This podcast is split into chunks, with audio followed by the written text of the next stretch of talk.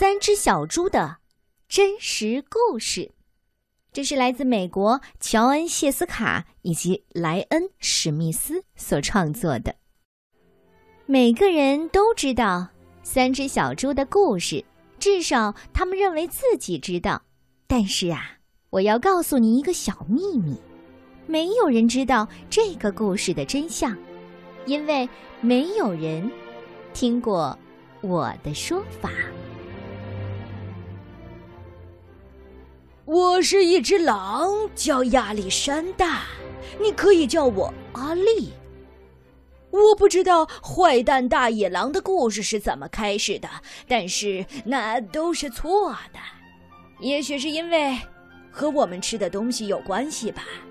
狼喜欢吃小兔子、小羊和小猪这一类可爱的动物，可这不是我的错啊。我们天生就是这样的。起司汉堡也很可爱。你喜欢吃汉堡，那么大家也可以说你是大坏蛋了。就像我说的，这个坏蛋大野狼的故事，它是错的。真实的故事是一个喷嚏和一杯糖引起的。嘘。我说过，这是一个真实的故事。很久很久以前，当我为亲爱的老奶奶做生日蛋糕的时候，我得了重感冒，我不停的打喷嚏。不巧的是，我的糖用完了。于是我出门去向邻居借一杯糖。这个邻居是一只猪，而且不是很聪明的猪。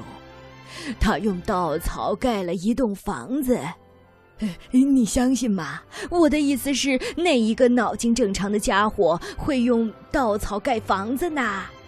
我才敲了一下门，那扇稻草做的门马上就掉了下来，洒了一地。我可不想这样走进去，所以我在门口喊：“小猪，小猪，你在家吗？”呃呃，没有任何回答。我正想走回家为奶奶做一个不加糖的生日蛋糕，这时候啊，我的鼻子开始发痒了，我觉得有个喷嚏要要冲出来了。我张大鼻孔和嘴巴。哼啊哼的，我打了一个好大的喷嚏，啊！去！你 你知道发生什么事儿了吗？那一栋草房子居然全倒了，草堆的正中央躺着一只小猪，它死了。原来它一直待在房子里嘛。唉，对于狼来说，如果放弃草堆里这块上好的猪肉，那是很丢脸的事儿。所以我就把它给吃掉了，就当做那是一个好大的起司汉堡。我觉得舒服多了，但是我还是缺少一杯糖。所以啊，我走到另一个邻居的家。这个邻居呢，是第一只小猪的弟弟，他比较聪明一点儿。但是也没有聪明多少，因为，他用树枝盖房子。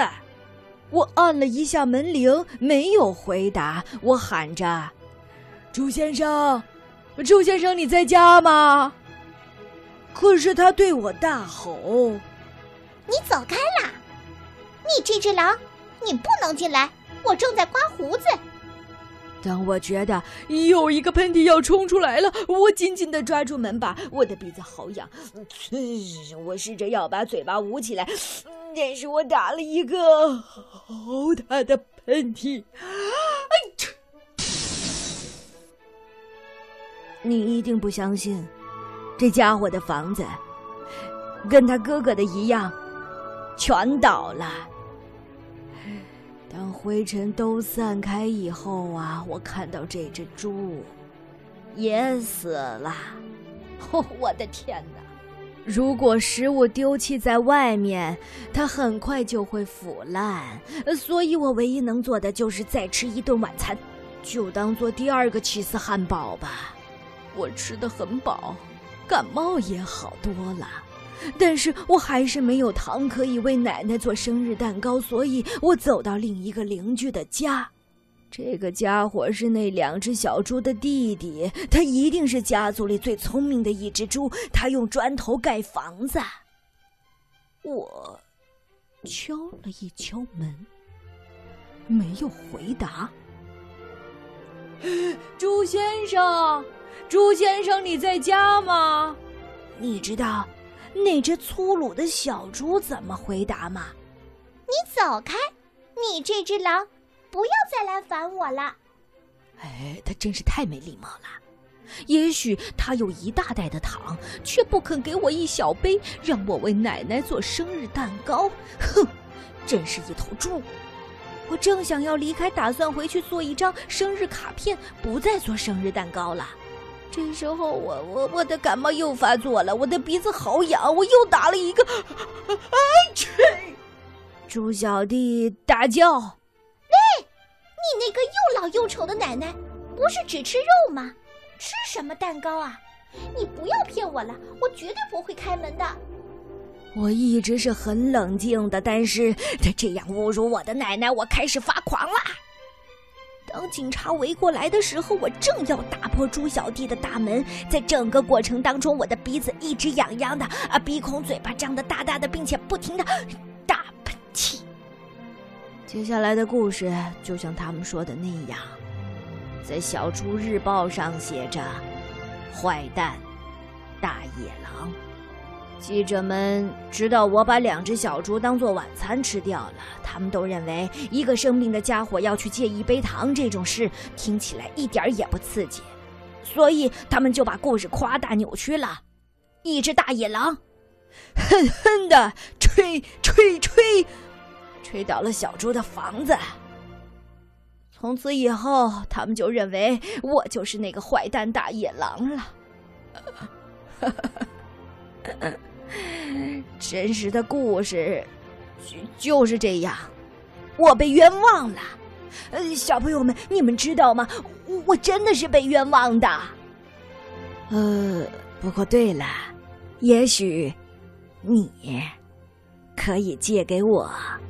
一杯糖，